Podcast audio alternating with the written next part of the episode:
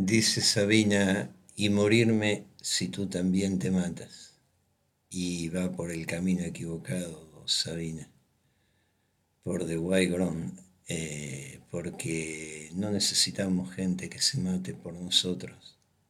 Matarse por otro es muy fácil.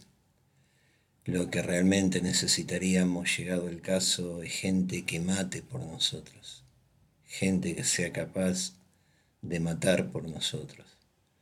Matarse es muy sencillo, ¿no? Es el famoso suicida egoísta, suicida egocéntrico, el suicida varo. Aquella persona que cree que con su muerte, dándose su propia muerte, va a cambiar el sentido del universo y el universo no tiene ni un puto sentido como dicen los cuatro de Liverpool, eh, nothing change my world, nada va a cambiar mi mundo, porque tu no presencia solamente traería más dolor. Solamente eso, y desgraciadamente estamos formateados para soportar el dolor. Estamos hechos para soportar el dolor más aberrante, soportarlo de una manera vergonzosa.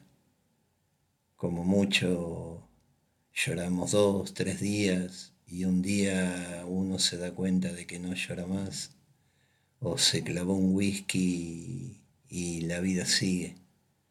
Y además Sabina, nadie se mata por nadie. Los que se matan, se matan por sí mismos.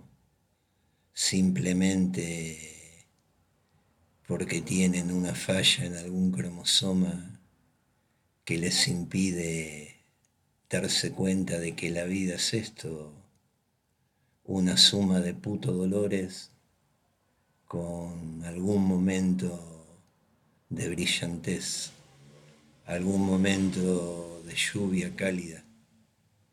Y nada más que eso. Por eso no te mates ni por mí, ni por vos, ni putamente por nadie. Bueno, sigan el podcast y sigan la trilogía del suicidio. Abrazo muy fuerte.